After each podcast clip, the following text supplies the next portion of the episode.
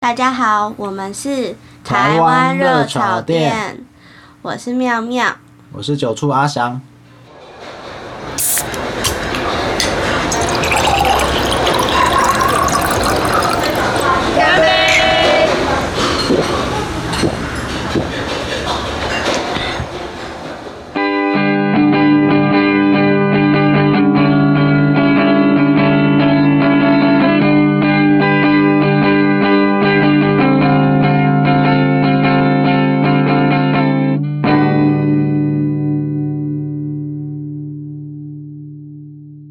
阿翔刚刚的吉他是你弹的吗？对呀，我弹的，那你觉得怎么样？我觉得还要再 修。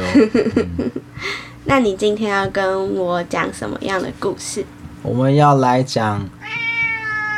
哎嗯，让你一夜致富的秘密，讲守护宝藏的台湾黑水沟怪物。这听起来很像是就是 One Piece 或者是《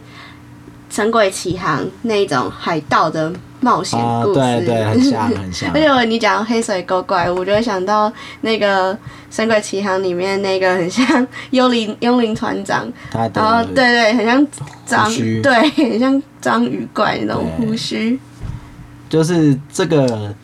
想讲这个主题是因为最近有一则很冷门的消息，就是澎湖最近成立了那个水下文化的遗产博物馆。嗯，这听起来像浪费我们纳税钱的文字馆了，而啊是实际上它它也差不多啦。但是这背后靠工作比较有意思，就是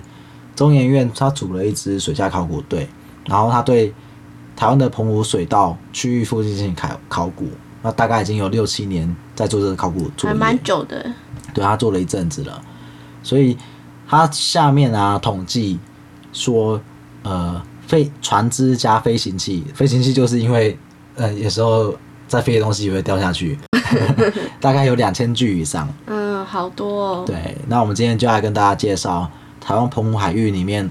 埋藏真实的金币宝藏，还有神秘的传说。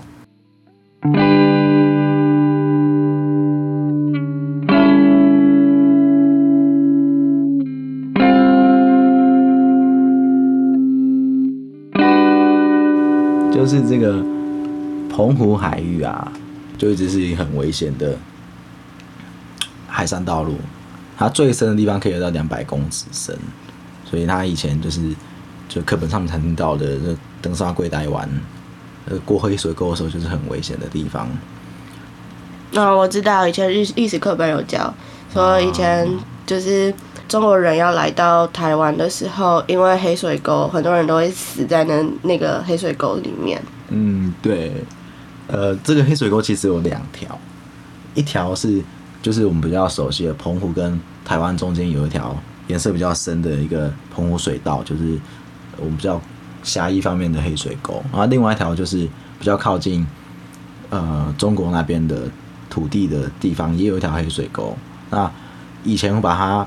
叫做红水沟跟黑水沟，红水沟就是比较靠近中国那一边的，啊，黑水沟是澎湖这一边的，叫黑水沟。哦，为什么叫洪水沟？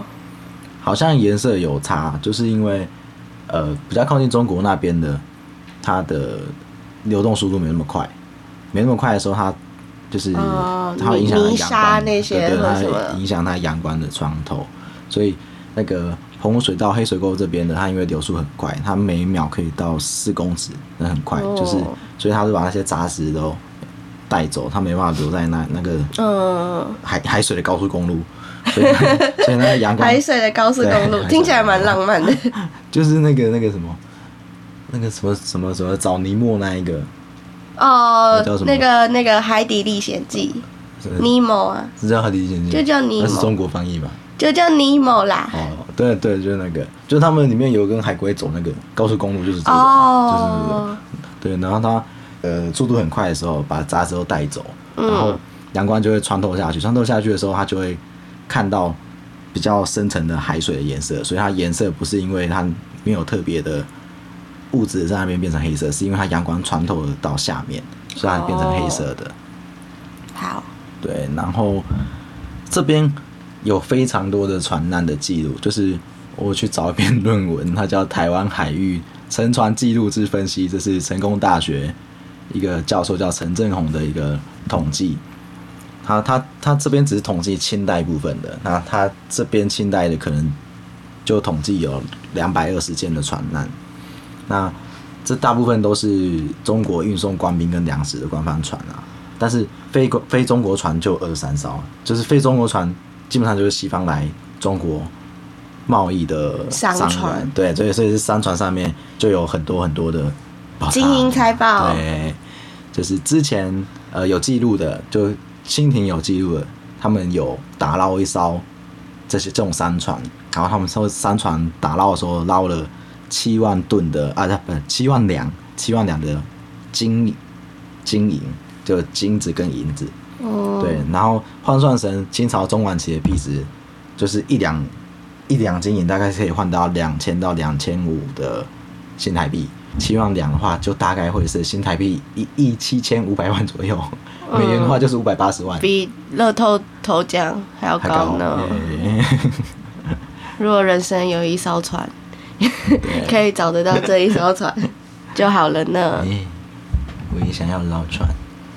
就是。因为它是清朝官方的统计啊，就是这个数据其实都要再往上加一点，不管是船难的数量，嗯或者是那时候打捞上来嗯，的，感觉民国也会很多人可能想要渡海来，对然后也会嗯，有蛮多人船难在那边对对对，应该会有很多大批的。就刚才说那两千艘，那两千艘就可能是从古时候一直到现在累积的数量，所以嗯，那呃陈仲教授他的两百两百二十艘，就是光是清朝的数量而已。嗯嗯嗯嗯，对就不包含，比方说宋元明之类的，之前或之后都没有算，就是只有清清领清廷的时候。嗯嗯对，我觉得比较多的可能会是清朝之后会比较有船跟飞行器，因为我觉得明朝好像比较难一点，明朝以前比较难。嗯，但是我觉得，呃，这个寻宝啊，可能一开始也要有一点呃资本额， 可能要先买一艘船，或者是潜水装备才有办法做这那件些事情，装备感觉都会很贵，好像都不便宜。在家也不是随随便便就可以对去打捞宝藏的呢。 对，但是好像台湾没有一个很具体的法令规定这些打捞作业要怎么进行，它哦，有一些批准的呃流程啊， 嗯，对，但是实实实际上就是没人管。 那如果就是，所以是说民间可以自己理投论上是要去投入申请资本额，然后对去去打打捞这些船。对，理论那上如是果要申请打捞到真的打捞到船的话，那那个文物需要上交给政府国家吗？还是说可以自己就就是我的？ 嗯，我看到的资料是，他们通常都是还会还是会给政府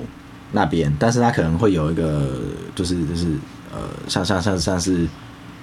标案那种感觉，哦对他把那些东西就是卖给政府的感觉，哦，所以就是还是可以得到对资金补偿，有点像是就是卖给 对，但是这都理论上嗯的，就是实际上可能很少人会这样做。呃好，反正是台湾现在还没管到这一块，没有很具体的法规出来。然后再来就是讲到黑水沟的怪物，因为那些很多船难，所以是有黑有怪物在黑水沟里面把大家吃掉嘛。呃，也可以这样说，就是因为这里发生太多传染了，所以大家觉得这边很奇怪，可能会藏一些怪物或有一些传说在这边，就是因为这些这样的传说跟怪物，导致这么多传染发生。嗯，对他们有一种呃互文的关系，就是有这些怪物传染，或者是这些传染然后传染这些怪物。嗯，对，然后跟黑水沟怪物，呃，比较有关的，嗯，蛮多都是跟蛇蛇类的形象比较有关。哦，为什么啊？嗯，这蛮特别的耶。我觉得可能也是跟台湾 有很多毒蛇一样 你说的想抓？象，对，台湾狗都抓。 就是他说有什么呃，有数丈长的花纹的红白相间的毒蛇，我这听起来很像，很像那个珊瑚蛇哎、美美美珊瑚对，蛇，美洲的珊瑚蛇，它还是红白，哦，红黑相间，它是红黑白吧，红黑白相间。然后或是有长个两两个脑袋的蛇，这个就比较常，呃，也不是在传说里面比较常出现，就嗯，双就长头对蛇对，双头蛇或者三三头头蛇，而且西方或东方神都有话蛮多的。嗯，在中国读过的双头蛇的传说，有些是会带带来一些幸运，有些会带来哦一些死亡。我觉得都有一些不同的解释。对不同的紫色。然后还有一种是尾巴有开六个瓣，就是有可能有的有插出六条尾有尾巴的蛇。什么意思？你说尾巴有有六个尾巴对，它后面有六个尾巴。哦，岔出六六个尾巴，对对对，然后它会唱歌，它会唱对，啊它会 歌，唱歌，它听起来很快乐哎，这只 蛇它会跟美人鱼一样去迷惑水手。然后哦，听到歌赛声任的那种感觉，对对对对对。但是他长那么丑，不知道怎么迷惑，就听到歌声的水手就会走进海里被被这样的海怪吃掉。那个就不是外表上，就是它是一种哦就只有歌听到声的音那种，哦嗯，有可能。然后比较具体的啊，就是比较具体有文字详细记录的是清代那个噶玛兰厅，就是华伊朗那边的嗯嗯，限制的感觉。他说他记录说，在台湾沿海的潮流中会出现一种被渔民昵称为“海和尚”的一种海上的猴子。它因为它看起来嗯海像和尚，对它看起来像是人有猴子的上半身，然后下半身可能会不太一样。下半身有些人是说像鱼的尾巴，哦，好特别，那这样就很像芦梗。然后有些人会说像虾子的尾巴，有些人说像章鱼的脚，然后它全身是红色的，背上还有四只就是肉色的翅膀。肉色的翅对啊，膀，听起来好像那个那个科苏 鲁神话啊、嗯，对，很像克苏鲁神话很像克苏会鲁神话诞生的奇怪的生物，嗯一个某种的混合体的感觉，对也蛮 cyborg 的，对很赛博格。然后因为说看到这种海和尚啊，就是他可能会，就是好像是他把台风带来的感觉，就是他后面又跟着台风的就来了，或是他会把你的船弄翻，哇也，是一个不太不太不太好的一个象征。好特别哦，我都不知道，就是有这一种神话生物。嗯，然后同样在清代的时候，呃，他有一个叫做狄浩狄浩的人来台湾做官，然后他有一次坐船要回中国的时候，然后船离开澎湖，他进入到黑水沟水道的时候，然后他们看到呃海上有一只很大螃蟹，你说螃蟹，对螃蟹他，们看到有一个很巨大的螃对蟹对，对对对，是多大？ 他说像桌子一样大，桌子一样大，那也好像也没有很大啊。他们可能就是以前那种那种拜神明的神明神明斗。哦，对对，然后可能就就就可以躺两个人、三个人之类那种、嗯，那种大小。然后呢？呃，然后他说他的蟹螯像是两两把巨大的剪刀，然后船长就会叫所有人不要出声音，然后慢慢的从他旁边就让船走过去，因为船长说他知道这是巨大的螃蟹，他他这只螃蟹会用蟹螯把那个船船底把它挖破，哦，对，然后他是生活在台湾附近呃海域的一个妖怪。只在台湾海域有这个妖怪。呃，他是这样写啦，哦，可是我有看到其他也是类似这样说有巨大螃蟹出现的传说，像是那个澳洲，澳洲好像之前有用 Google Google Map- Map 看到一个很巨大的螃 Google 蟹， Map 有找到螃蟹，对，在在海港那边，感觉有一点像是尼斯湖水怪之类的，哦，有一点，水中水底妖对怪对的对对，感觉。就是很巨大化那种，哦嗯，哦我蛮想看到那种东西，我感觉可能潜伏很酷在就是感觉可这以吃边很饱。蟹 肉，对对啊，不知道鲜不鲜 美，现在真剪是刀人类一样啊真是的什么都吃呢。再来还有像是台湾沿海信仰的主神妈祖，就是妈祖传说在我们台湾啊、很有常见我很常听到，对就是我之前小时候最常听到，就是因为台湾就是是一个海岛国家，大家都要坐船嘛，嗯早期，然后就会向妈祖祈福，就是啊有，而且很多人好像祈福之后，默娘就是妈祖就真的会出现，对对对嗯，然后指引他们啊渡、平安渡过海对对难，对，他们具体的传说会是说，就是妈祖会手拿和红灯笼，然哦后会指引这些可能在暴风雨中的船走出暴风雨，所以它有那个红灯笼的灯光会去指引呃这些船只。那但是在西方里面也有类似的说法，是就是说在暴风雨中，他们这些水手会突然看到有一道白光，或是光组成的十字十字的样子，或是人形。像基督就是那种十字十字对架，对对，也是跟他们信仰有关，对啊但是有都些感觉都跟信仰有关有些就完全没有，因为他们可能神没有形象吧，就是可呃能一道光之类的，然后就一样指引他们离开。就我东西方好像都有这种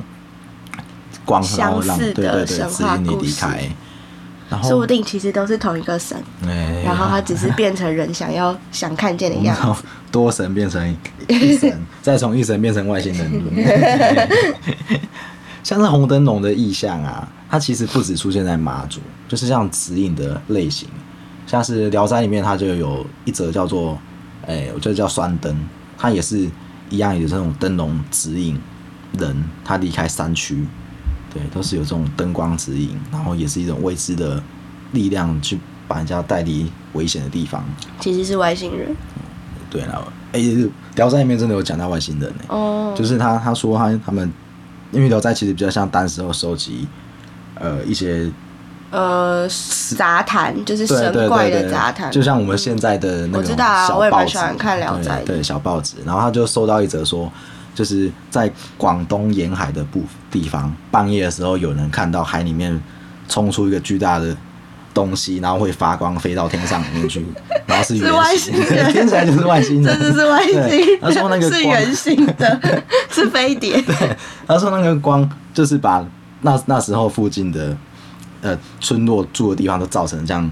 天亮一样，哇，然后就亮了之后，他就冲上去，冲过来，冲到天上去就不见了，就变又变成黑黑夜。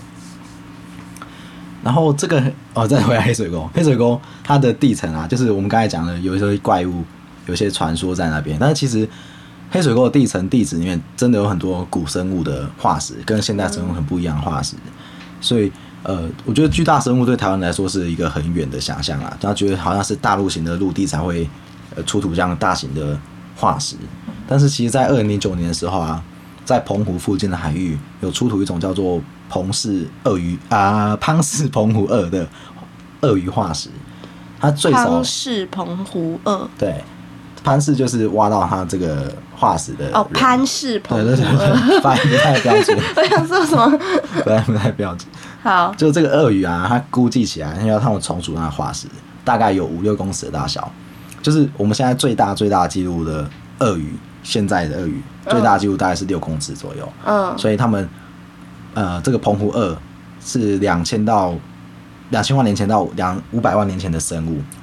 所以它那时候的基本体型就是最少都我们现在鳄鱼最大的样子这么大。